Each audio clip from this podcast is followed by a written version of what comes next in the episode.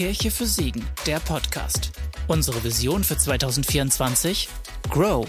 Wachsen. Schön euch alle zu sehen. Mein Name ist Gerrit. Ähm, für diejenigen, die mich noch nicht kennen. Ähm, genau, ich bin seit zwei Wochen der Pastor dieser Kirche. Genau. Ja. Des, deswegen habe ich das gesagt. Das war abgesprochen.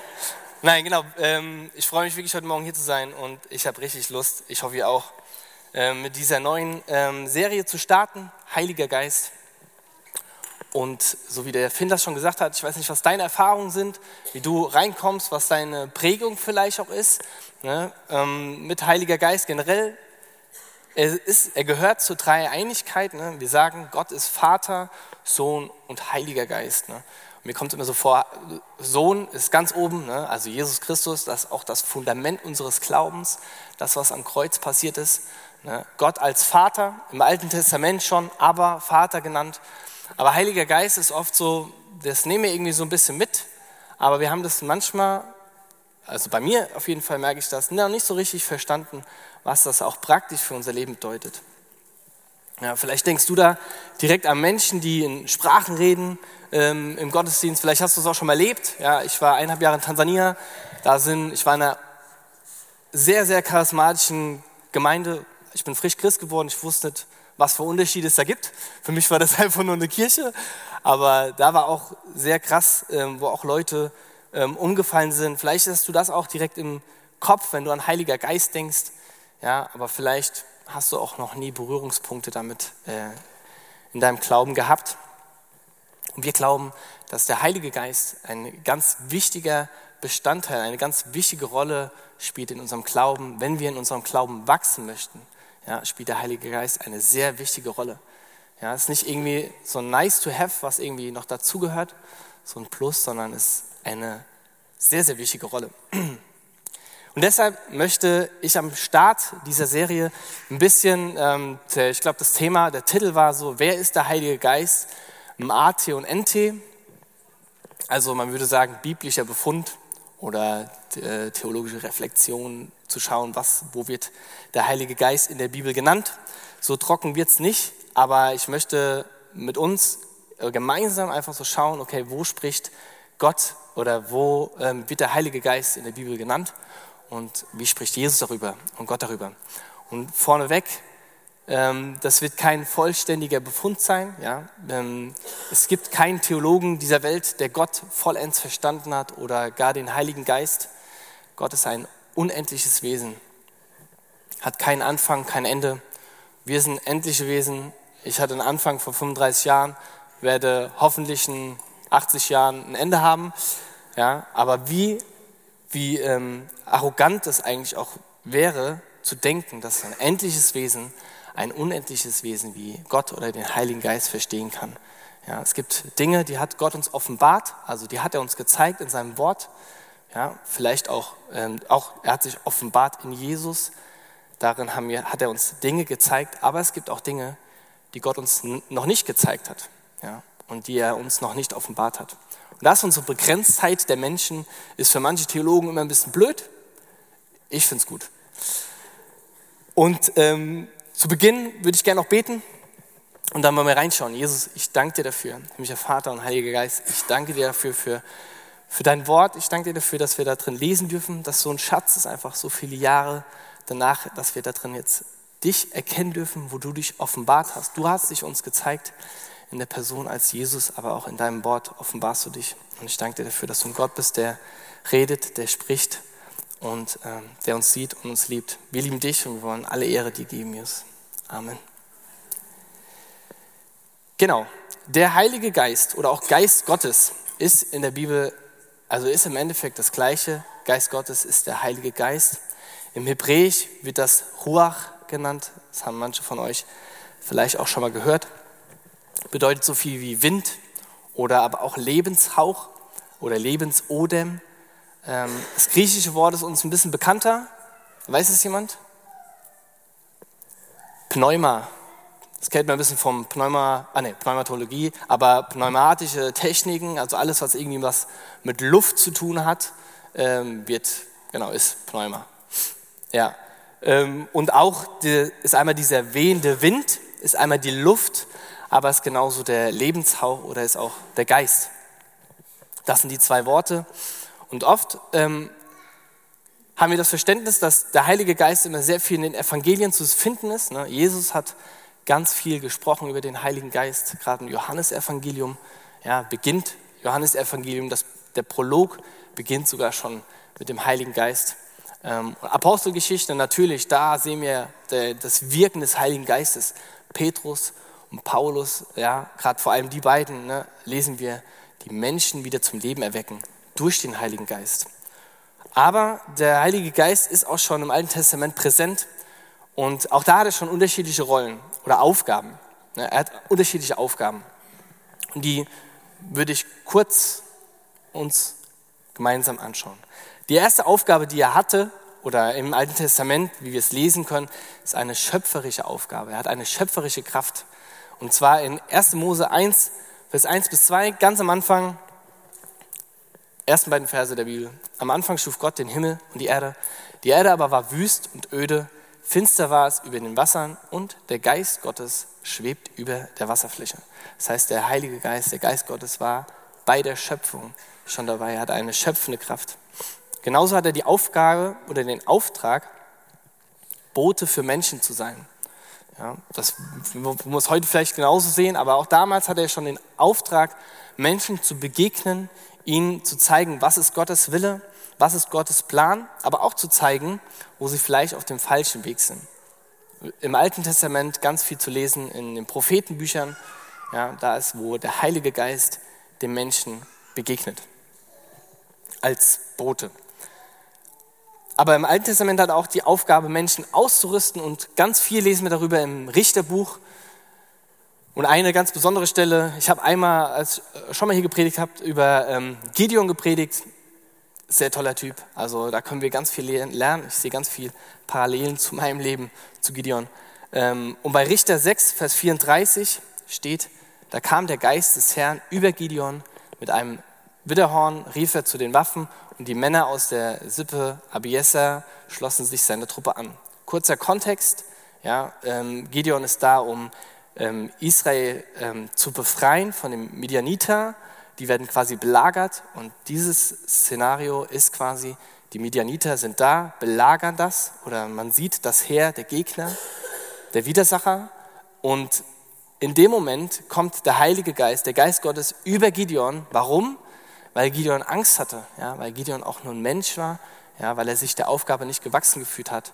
Und deswegen kam der Geist Gottes über ihn und hat ihm quasi Vollmacht gegeben, er hat ihn ausgerüstet. Und das lesen wir im Richterbuch ganz oft, wo Menschen ausgerüstet werden durch den Heiligen Geist, aber genauso werden Menschen erfüllt durch den Heiligen Geist, damit sie fähig sind, Dinge zu tun, wozu sie vorher nicht in der Lage waren. Ganz bekanntes Beispiel, also das sind auch Punkte, die haben wir alle schon mal gehört. 2. Mose 31, 1 bis 5. Der Herr sprach weiter zu Mose, ich habe Bezalel, den Sohn Uris und Enkel Hurs vom Stamm Juda auserwählt. Ich habe ihn mit dem Geist Gottes erfüllt und ihm Weisheit, Verstand und Können gegeben, handwerkliche Arbeiten auszuführen. Ich habe ihn befähigt, Pläne für alle anstehenden Arbeiten zu entwerfen, Gegenstände aus Gold, Silber und Bronze zu schaffen, Edelsteine zu schleifen und einzufassen und Holz zu schnitzen.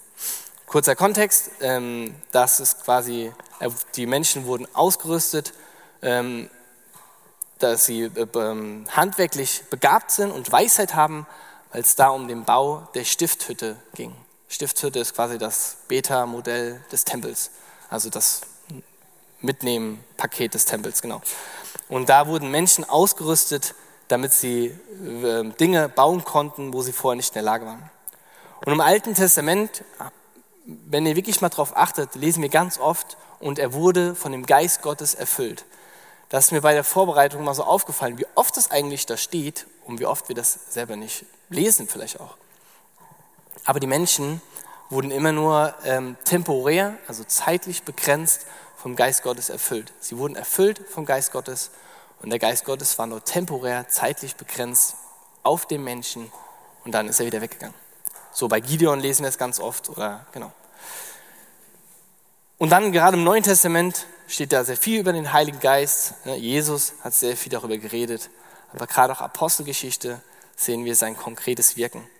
Ja, Jesus hat immer wieder angekündigt, auch so wie wir es gesungen haben, ne, so, ähm, der Heilige Geist wird auch Tröster oder Beistand genannt. Und das hat Jesus gesagt, dass er ähm, den Jüngern einen Tröster oder Beistand senden wird. Oder der Vater wird diesen Beistand senden. Ähm, in Johannes 14, Verse 16 bis 18, das ist die Nacht, in dem Jesus verraten wurde. Ja, Im Johannesevangelium geht das ungefähr von Kapitel 13 bis 17 oder 18. Ja, also ganz viele Kapitel, wo es nur darum, dass nur ein Abend, wo Jesus da sitzt mit seinen Jüngern und mit ihnen redet. Und das ist die Nacht, wo Jesus verraten wurde. Und da sagt er zu seinen Jüngern, und der Vater wird euch an meiner Stelle einen anderen Helfer geben, der für immer bei euch sein wird. Ich werde ihn darum bitten. Er wird euch den Geist der Wahrheit geben, den die Welt nicht bekommen kann, weil sie ihn nicht sieht und nicht kennt. Aber ihr kennt ihn, denn er bleibt bei euch und wird in euch sein. Ich werde euch nicht als hilflose Weisen zurücklassen. Ich komme zu euch. Das war für die Jünger vielleicht auch damals ein bisschen kryptisch auch. Okay, was bedeutet das jetzt? Jesus geht, geht er jetzt, stirbt er jetzt, steht er wieder auf? Ne, die Nacht, bevor sie verraten wurden. Ähm, und für uns jetzt, in dem Wissen, in dem wir sind, kommt uns das ganz klar vor. Aber im Lukas-Evangelium sagt Jesus nach seiner Auferstehung, nimmt er das Thema nochmal in die Hand, Lukas 24, ähm, ab 44 dann sagt, dass es Jesus ist gestorben, ist wieder auferstanden und er begegnet den Jüngern. Dann sagt er zu ihnen, nun ist in Erfüllung gegangen, wovon ich sprach, als ich noch bei euch war. Ich sagte, alles, was im Gesetz des Mose, bei den Propheten und in den Psalmen über mich geschrieben ist, muss ich erfüllen. Und er öffnete ihnen das Verständnis für die Schrift, sodass sie verstehen konnten und sagten zu ihnen, so steht es doch in der Schrift. Der Messias muss leiden und sterben und drei Tage danach wird er von den Toten auferstehen. Ihr denkt jetzt vielleicht ganz kurz bis dahin, warum musste das den Leuten gezeigt werden? Weil sie es nicht verstanden hatten. Also die Jünger hatten bis dato noch nicht verstanden, dass Jesus sterben, leiden musste, sterben musste und wieder auferstehen musste. Und das ist das, was in Moses Gesetz, aber auch in den Propheten stand. Das war der Auftrag Jesu damals. Und das haben die Jünger, obwohl sie es erlebt haben, gesehen haben, nicht verstanden, warum es sein musste. Jetzt die nächsten Verse noch, ähm, 47. Und in seinen Namen sollen alle Völker zur Umkehr aufgerufen werden, damit sie Vergebung ihrer Sünden empfangen. In Jerusalem soll damit begonnen werden. Ihr seid Zeugen für das alles. Ich aber werde die Kraft aus der Höhe auf euch herabsenden, wie mein Vater es versprochen hat. Bleibt hier in der Stadt, bis ihr damit ausgerüstet werdet. Diese Stelle ist mir vorher noch nie so bewusst geworden. Aber eigentlich, was hier steht, ist der Beginn von allem, also ne, er sagt ja, in, und in seinem Namen sollen alle Völker zur Umkehr aufgerufen werden und der Beginn davon soll in Jerusalem sein. Und ich, sagt Jesus, ich aber werde die Kraft aus der Höhe auf euch herabsenden, aber ihr bleibt hier in der Stadt und wartet, bis das passiert, bis ihr quasi ausgerüstet werdet. Und das, was Jesus hier meint, ist der Heilige Geist, der dann über euch kommt, kommen soll. Und in, diesen, in dieser Situation befinden wir uns jetzt Apostelgeschichte ja? Jesus, der Mann, ähm, dem die Jünger drei Jahre lang nachgefolgt sind, ist gestorben, ja? ist, ähm, ist gestorben, ist wieder auferstanden und die Jünger haben gesehen, dass er in den Himmel aufgefahren ist.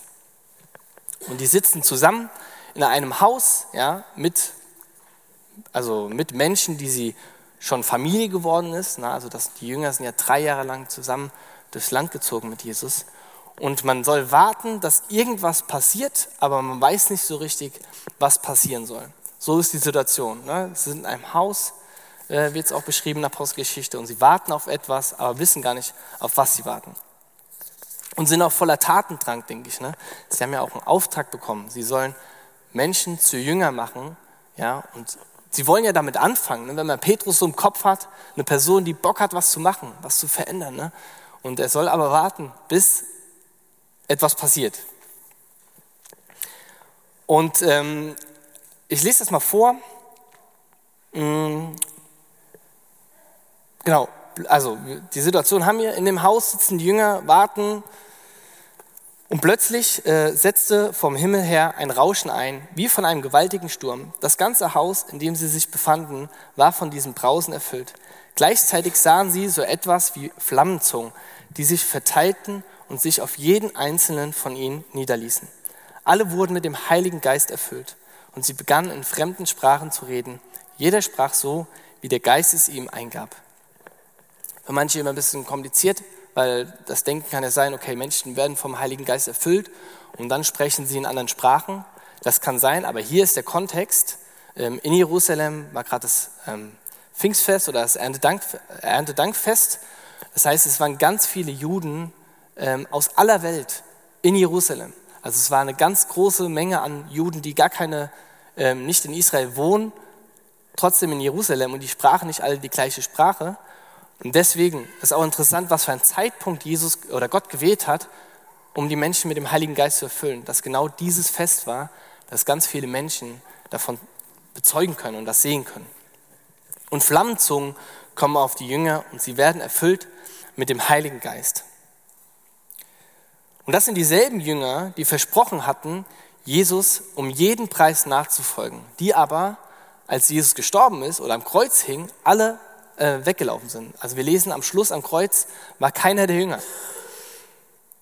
Oder als er verhaftet wurde, sind alle weggelaufen. Ja? Diese Jünger werden mit dem Heiligen Geist erfüllt, mit dem Geist Gottes. Wenn man dann die Apostelgeschichte weiterliest, ähm, fällt einem auch auf, dass diese Jünger grundlegend verändert werden oder sind auch durch den Heiligen Geist. Diesen Petrus, den wir im Evangelium lesen, der so ein bisschen ja, äh, weiß nicht, was dein Bild von Petrus ist, aber manchmal so ein bisschen tollpatschig oder ängstlich vielleicht und ähm, übermütig. Ne? Und, ähm, und dieser Petrus hat am Schluss, ja, ähm, durch den Heiligen Geist, ist eine Person, der Kranke heilt, Tote auferstehen lässt und in Autorität lehrt.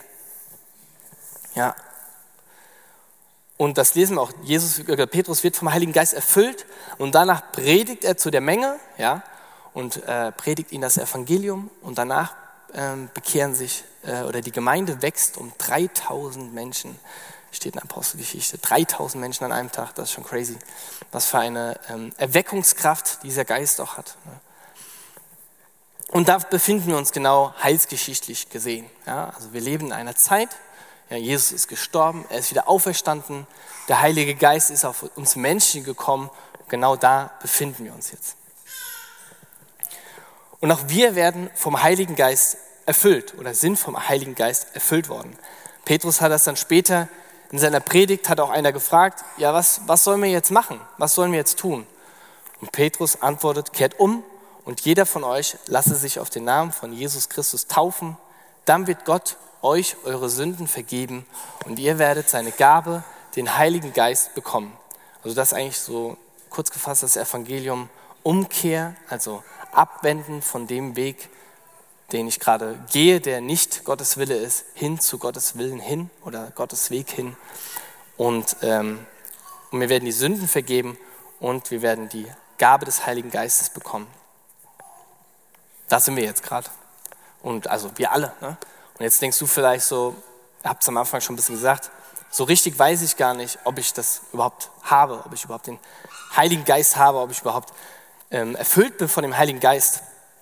Und die Gegenwart des Geistes in uns ist nicht eine Sache der Erfahrung, des Gefühls oder der Wahrnehmung, sondern des Glaubens.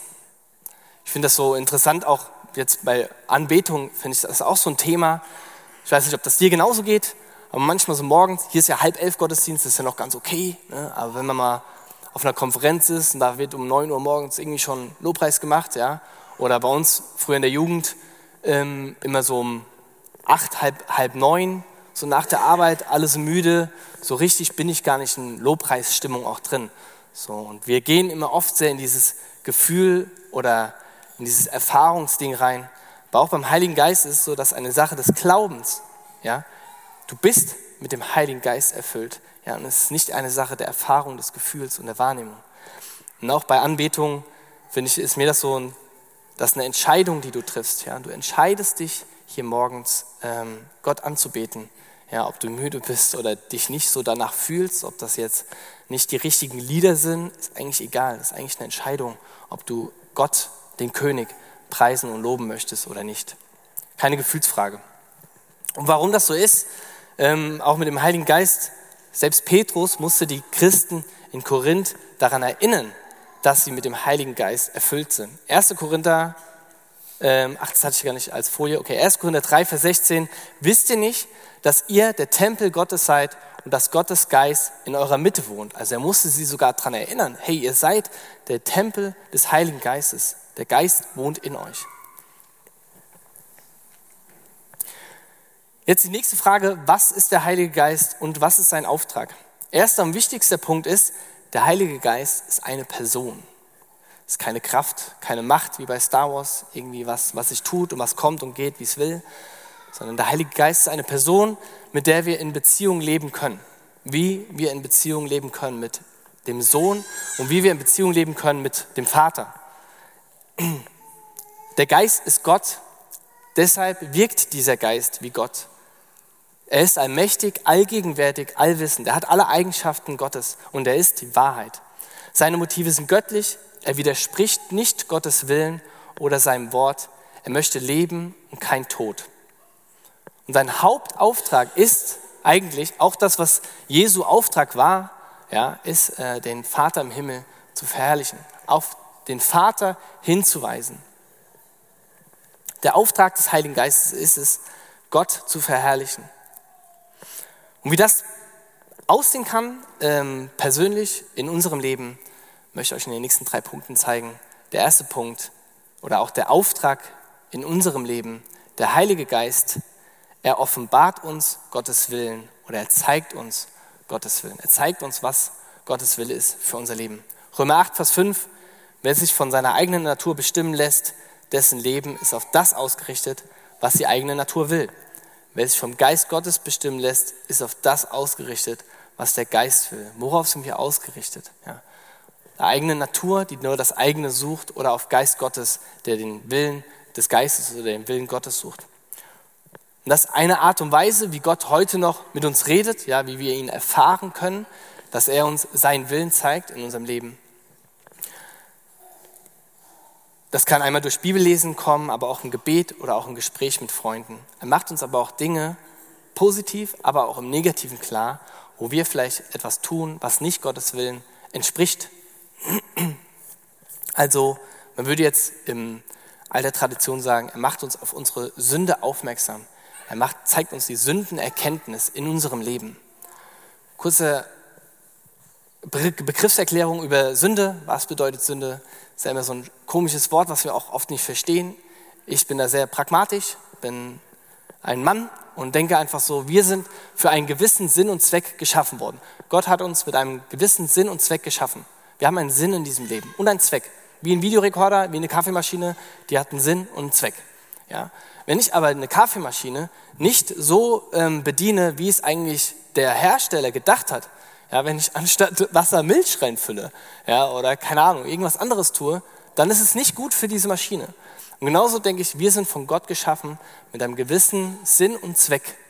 Ja, und wenn wir Dinge tun in unserem Leben, die nicht zu unserer Natur passen, wie wir geschaffen wurden, Geschöpfe Gottes, dann ist das Zielverfehlung Sünde. Dann ist es nicht, wie Gott sich das vorgestellt hat, wie wir leben sollen.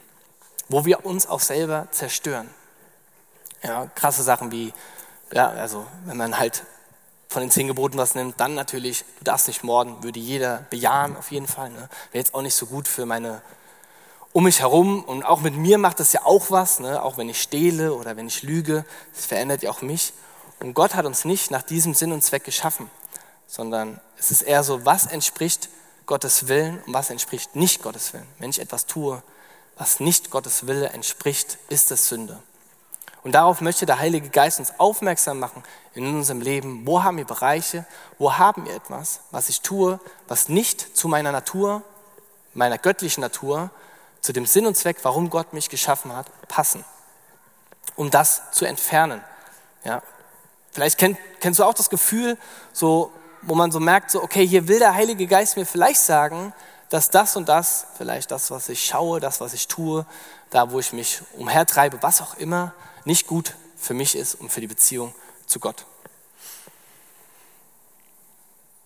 2. Korinther 3, Verse 15 bis 17.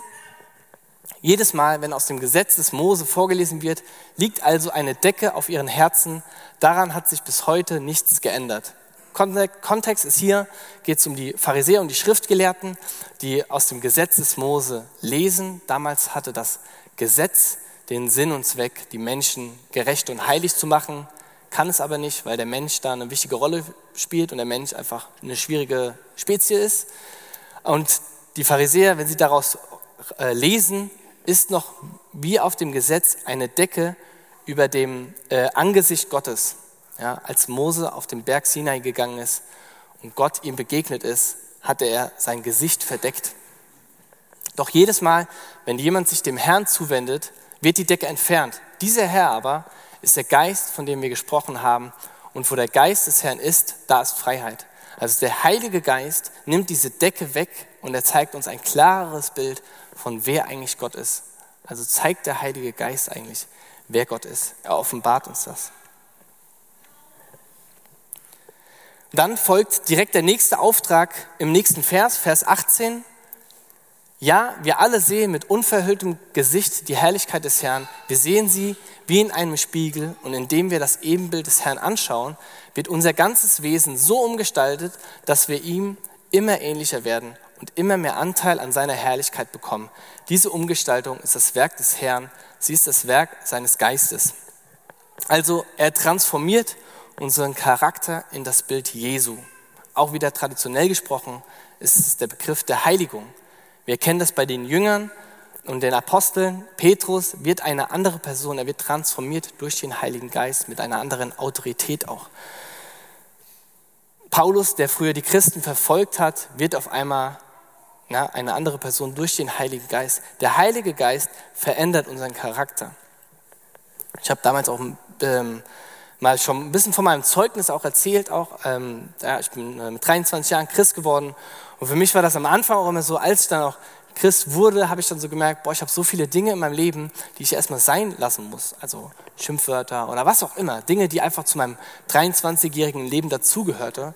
Und es war nicht so, dass ich etwas ändern musste, sondern ich wurde verändert durch den Heiligen Geist. Das ist ein passiver Prozess, in dem wir sein dürfen. Wenn wir uns auf Gott ausrichten, und auf den Heiligen Geist ausrichten, werden wir transformiert. Ja? Und es ist ein Prozess, der einfach toll ist zu sehen, wie Menschen, also wenn ich jetzt noch Leuten von früher begegne, die würden mich nicht wiedererkennen. Und das ist etwas, eine Kraft, die der Heilige Geist hat. Ja, ich muss mein Herz auf ihn ausrichten, seinen Willen suchen und er wird mich verändern. Und nicht, weil ich vorher nicht gut genug war, sondern auch wieder mit dem Sinn und Zweck, warum wir geschaffen wurden, ähm, sondern er verändert ähm, mich meiner Identität entsprechend, ja, weil meine Identität sich verändert durch, dadurch, dass ich Christ werde, dadurch, dass ich erfüllt werde durch den Heiligen Geist. Das ist der nächste Auftrag. Er spricht uns unsere Identität zu. Epheser 1, Vers 13, wir sind versiegelt mit dem Heiligen Geist. In zwei Folienfläche weiter, dann kann ich den Bibelfest, dann muss ich, ja, sehr gut. Auch ihr gehört jetzt zu Christus, ihr habt die Botschaft der Wahrheit gehört, das Evangelium, Jesus Christus am Kreuz für unsere Sünden gestorben, das euch Rettung bringt. Und weil ihr diese Botschaft im Glauben angenommen habt, hat Gott euch, wie er versprochen hat, durch Christus den Heiligen Geist gegeben. Damit hat er euch sein Siegel aufgedrückt, die Bestätigung dafür, dass auch ihr jetzt sein Eigentum seid. Und was hier benannt oder was Paulus hier meint in dem Epheserbrief ist ein Kennzeichen von einem Herrschaftswechsel, der passiert, wenn wir Christen werden, wenn wir Jesus als unseren Retter annehmen, wenn wir die gute Botschaft glauben, dann werden wir versiegelt durch den Heiligen Geist. Und das Bild von dem Siegel ist hier wirklich ein Besitzanspruch und ein Herrschaftsanspruch. Kennen das vielleicht ein bisschen mehr aus dem Mittelalter, ne, wo Leute, wo Ritter auch das Wappen auf dem Schild hatten. Und so ist hier das Siegel, ist ein Besitzanspruch. Wir sind in dem Herrschaftsbereich Gottes. Wir waren vorher im Herrschaftsbereich der Sünde, also der Welt, wo wir so gelebt haben, wie es unserer eigenen Natur entspricht, hin zu dem Herrschaftsbereich Gottes. Die Sünde hat keinen Anspruch mehr auf uns. Gott herrscht über unser Leben, bedeutet, ich sehne mich danach, so zu leben, wie Gott es sich gedacht hat, als liebender und gnädiger Vater. In meinem früheren Leben habe ich mein Bestes gesucht. Ich lebe jetzt und das Leben ist da, um mir zu dienen. Ja? In dem Herrschaftsbereich der Welt hatte ich keine, ich, ich musste meinen Wert definieren. Meine Identität ist das, die muss ich erstmal suchen, wie Leute mich sehen und davon wird das abhängig. Und dadurch, dass ich Christ geworden bin, bin ich von dem Herrschaftsbereich der Welt hin in den Herrschaftsbereich Gottes, der mir Identität zuspricht. Er sagt mir, was ich wert bin, was ich kann, was, ich, was gut an mir ist. Ja? Und das ist etwas, ähm, was uns Frieden gibt.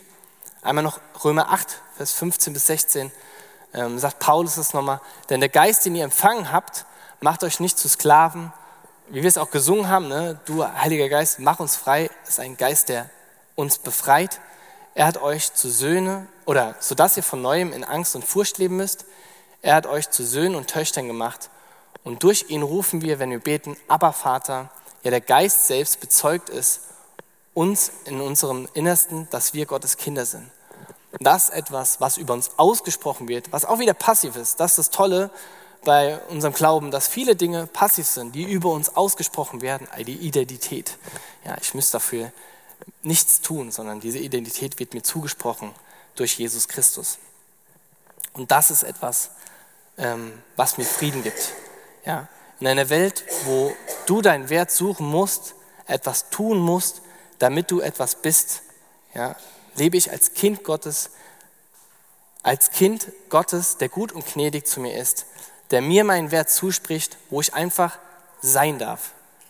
Und bei diesem Sein darf habe ich so im Kopf, so Adam, wie er im Garten Eden unter einem Baum liegt und einfach sein darf, in der Gegenwart Gottes. Ihm wurde die Identität von Gott zugesprochen. Er durfte einfach nur sein. Ich darf einfach nur sein. Und das gibt Frieden und Hoffnung auch. Ne? Das gibt uns auch Halt. Und das ist auch deine Identität. Du bist ein Kind Gottes, heilig und gerecht. Und das sind nur drei Aufträge, die der Heilige Geist in unserem Leben hat. Ne?